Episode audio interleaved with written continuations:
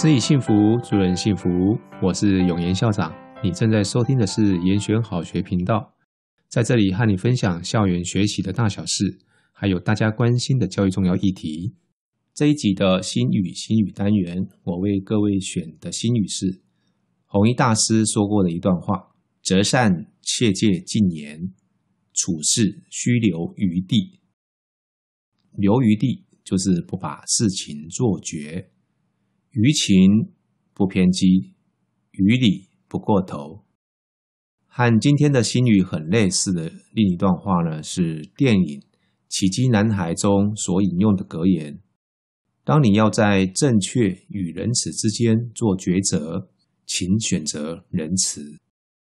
选择仁慈呢，不代表你就是选择了不正确的那一边，而是希望你我都能够心存慈悲。用和善的方式来处理复杂的事情。在往下谈之前，我们先来听一段新大附中新颜社的活动宣传。在上课钟响后，我们继续为各位谈今天的主题。大家好，我们是心理研究社。二月六号到八号，在新竹清华大学南大校区，有我们三天两夜的寒训营队。活动内容有晚会和密室版夜教、闯关和大地游戏、专业讲师和实校联合社课。报名截止到十二月三十一号，赶快来找二零一侯月拿报名表报名。想知道更多营队详情，请锁定 IG 心附心颜。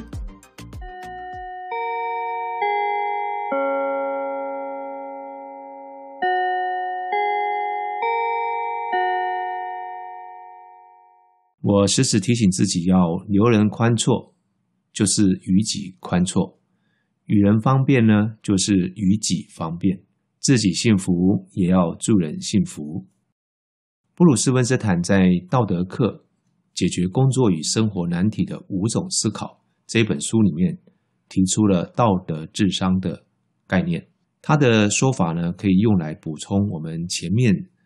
所说到的什么叫做正确的选择，这样子一个概念。作者认为啊，面对生活中各种的状况，要每一次都做出正确的选择，并不容易，甚至连搞清楚什么才是正确的也很不简单。他认为，尽管每一个人的行事风格跟理由都不尽相同，但是我们在行动的时候呢，可以从五个方面来思考。第一个，这样子做。会不会造成伤害？第二，这样子做呢，能够把事情变得更好吗？第三，这样做尊重人吗？第四，这样做合乎公道吗？第五，这样做是有爱心的吗？这五个思考原则啊，简单易记，只要理解之后，很容易可以学会带着走，活用在日常遭遇的各种难题。举个例子来说，当我们在路上啊。有人超你的车，还回头咒骂的时候，大部分的人啊都会因为受到惊吓，然后呢心生不悦。有的人呢就会任由愤怒的情绪反应跟他对尬，常常会酿起更大的冲突。结果啊不是你受伤，就是对方受伤。这样子的反应处理啊，已经跟我们刚才所提到的第一个原则不造成伤害，还有第二个原则能不能让事情变得更好。跟这两个原则已经互相冲突了，诸如此类的应用啊，各位可以回想我们曾经经历过的生活事件。如果换用这五个原则来辅助我们做判断，是不是会让生活更美好？我偶尔会看到一些的事件，就是原本和睦的同学，为了一些的小事情有所争执，虽然大多数的情况都会以和平落幕。但是各位，言语呢，它就像刀子一样，划过了之后，啊，终究会有一些的刮痕。事情虽然总有一个道理啊，但是别忘了，仁慈还是很重要的。给人给己留个余地，厚道啊，方能积福。人类的大脑啊，因为演化的因素啊，在远古时代，为了求生存，避免成为老虎的下一餐啊，所以。呃，通常都倾向于去放大我们一些的负面的东西，呃，比较少去在乎一些正面的东西。呃，时至今日啊，环境已不像当初蛮荒时代啊，大致上呢，我们人啊都是安全无虞的，但是大脑的机制还是停留在那个时候，所以呢，他还是会关注负面多于正面。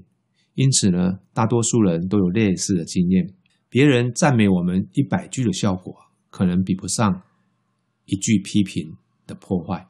也就是说，我们不可不忽略负面讯息带给我们情绪的破坏力。在《他人的力量》这本书里面啊，提到一个研究数据啊，当我们平均收到负面讯息与正面讯息的比例是一比六的时候，这个时候呢，我们的表现的效能是最好的。低于这个比例啊，表现效能呢都会下滑。这个和我们大脑的运作是有关系的。大多数人呢，第一时间接受到负面讯息的时候呢，都会出现战斗或者是逃跑这样子一个防卫的心态。很麻烦的是呢，我们大多数的时间呢，正负面讯息的比例呢，都远低于这个理想的比例。特别是在网络霸凌猖獗之后啊，很多人所接收到的负面讯息呢，更可能是排山倒海而来。从预防医学的角度来看呢，身体或组织内永远都存在着正负两种行为。当我们将所有的注意力都集中在减负的时候，也就是说，你都关注在负面的讯息的时候，相对呢，你也忽略了一些的正面的讯息或者一些正面的力量，也是需要被我们来照顾的。当一个群体的正向能量够强的时候啊。它也会相对的抑制一些的负能量的滋生。每一个人都是独特的，我从不相信有任何人是一无是处。我也坚信所有的他人和我自己一样，都希望得到鼓励跟关怀。这个是人性。孔子所说的“己所不欲，勿施于人”，但我们却时常在复制一些不好的经验。网络匿名版的存在啊，原本是希望。呃，以匿名贴文的方式来抒发一些的不满，或者是一些权力不对等的来提出一些的谏言。为什么要匿名呢？啊，原本是为了要保护相对比较弱势的一些发言者。但是时至今日啊，网络的霸凌呢，却演变成滥用这个匿名的机制，许多人躲在键盘的后面，对身份、权力、地位并无差别。或甚至比他更低的人，毫不留情的攻击。网络匿名呢，有时候啊，还会有一些的群众效应，以及随时性，会让被霸凌的一方，仿佛时时刻刻都有人在攻击他。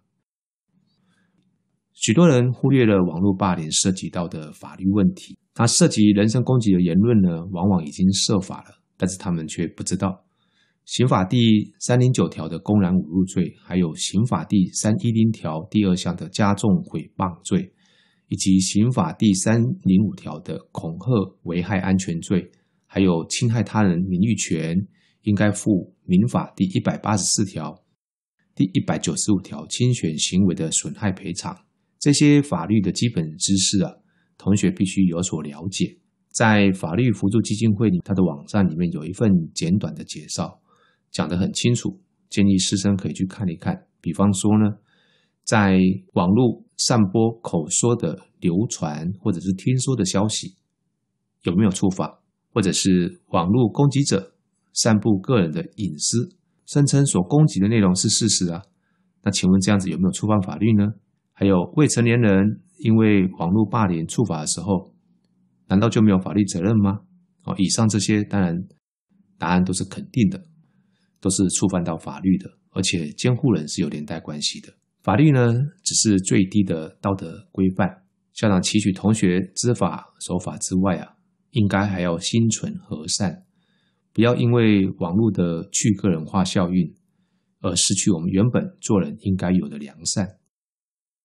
没有完全的丑陋，只有不美丽的眼睛啊！这句话我一直很喜欢啊啊！每一天呢，啊，去做感恩的练习啊。是可以培养我们正向欣赏的能力。这个什么叫感恩的练习呢？啊，这是我们每一天都可以做的一个小小的练习，只要花个五分钟就可以完成了。这个练习要怎么做呢？呃，很简单，就是你每一天呢，写下生活中发生的三件美好的事情，啊，这三件美好事情呢，不一定是多么伟大的事情啊，比方说，呃，什么考全班第一名啊，拿到什么全国冠军呢，不用哦，不用这么伟大。你可以很单纯的，只是生活上发生的一些小事情，例如说呢，啊，我的英文小考啊，比上一个礼拜进步十分啊，放学后呢，挥棒练习呢，比上个礼拜进步更多。那写下这三件美好的事情之后呢，你在每一件事情的后面写下。为什么这一件美好的事情会发生？啊，举例来说，我的挥棒练习呢，进步的原因是因为，呃，学长他在旁边协助我调整我挥棒时间眼睛跟球的跟进的动作。啊，校长建议各位可以找一本自己喜欢的小本子，啊，你可以把它给姑且命名为叫感恩日记啊，哈，来做这个练习。然后在你这本日记呢，写下来一天一页，啊，一天写个三件事情。你连续这样子练习一段日子之后啊，你将拥有一本充满了良善、感恩的日记。你的心情会有意想不到的正向发展。当然，有些时候你会觉得说那一天好像挤不出三件事情出来，没关系，你就尽量去写。就我刚刚说过的，你不要去写那些啊、呃，一定要非常伟大的事，就是你生活上的一些小事情就可以了。透过这样子一个练习啊，能够培养我们关注生活中的美好人事物。让各位能够练习着用美丽的眼睛去欣赏这个世界，让我们的情绪呢，因为感恩练习而更愉悦。快乐不等于幸福，幸福呢也不会时时刻刻都是快乐的，因为呢，快乐与否呢是一种情绪状态，而幸福呢则是一种美好的存在境界。我们可以为生活多做一些正向的事情，让自己的存在状态。更往上正向提升，也就是更幸福的意思。所以幸福没有绝对，只有相对。我在辅导室这学期成立的满足心房的粉丝页里写下的 slogan 是“完美不美，知足是福”，就是这个意思。没有所谓的完美，当你越去追寻完美的时候，完美就不完美了。所以知足呢，就是一种幸福。越是拼了命去追求，就像蝴蝶一样，哦，你反而追不到。但是呢，你一旦停止这种过度的追求，蝴蝶呢，或许它有些时候就会悄悄地停在我们的肩膀上面。千万不要以为哦，那些在日常生活里面或网络上霸凌别人的加害者，呃，一定是看起来啊很坏啊，其实不然哦，只要我们稍不注意啊。言语就很可能会去伤害到其他的人，甚至你我都很可能，说不定会成为伤害到别人的人啊。当然，无心之过还不足以构成霸凌的条件啊。呃，霸凌是指呃反复的暴露在一个或更多人的负面行为之中，所以偶发事件哈还不一定是霸凌。但如果是暴露在长期性且多次发生的事件，就有可能构成霸凌的条件了。那校园霸凌呢，大致区分为关系霸凌、言语霸凌、肢体霸凌、性霸凌、反击型霸凌、网络霸凌等六大类。其中呢，以关系霸凌是最常见的，也最容易被忽视。所谓的关系霸凌呢，是透过说服同侪来排挤某，使弱势的同侪呢被排拒在团体之外，或者。借此呢，切断他们的社会连结，让他们感觉到被孤立、被排挤。这一类型的霸凌呢、啊，往往牵涉到言语霸凌、网络霸凌，经常会传播一些不实的谣言，或者是一些排挤、离间小团体的成员。霸凌伴随而来的人际疏离感，经常让受害者觉得很无助、沮丧。或许你不是霸凌的发起者，但有些时候也可能因为姑息。在不自觉中，让受害者陷入了无助的状态。因此呢，当我们呃遭受霸凌，或者是发现身旁有霸凌现象的时候，我们该如何处置呢？或许同学觉得跟学校反映无效，或者索性当个边缘人，无视霸凌的存在，反而自在。事实上啊，不是每一个人的心理素质都有那么坚强，能够无视霸凌的存在。如果是的话，他也没有那么些困扰了，甚至我还听过，哦，说要用以暴制暴的方式来应对。这些都不是很正确的观念啊。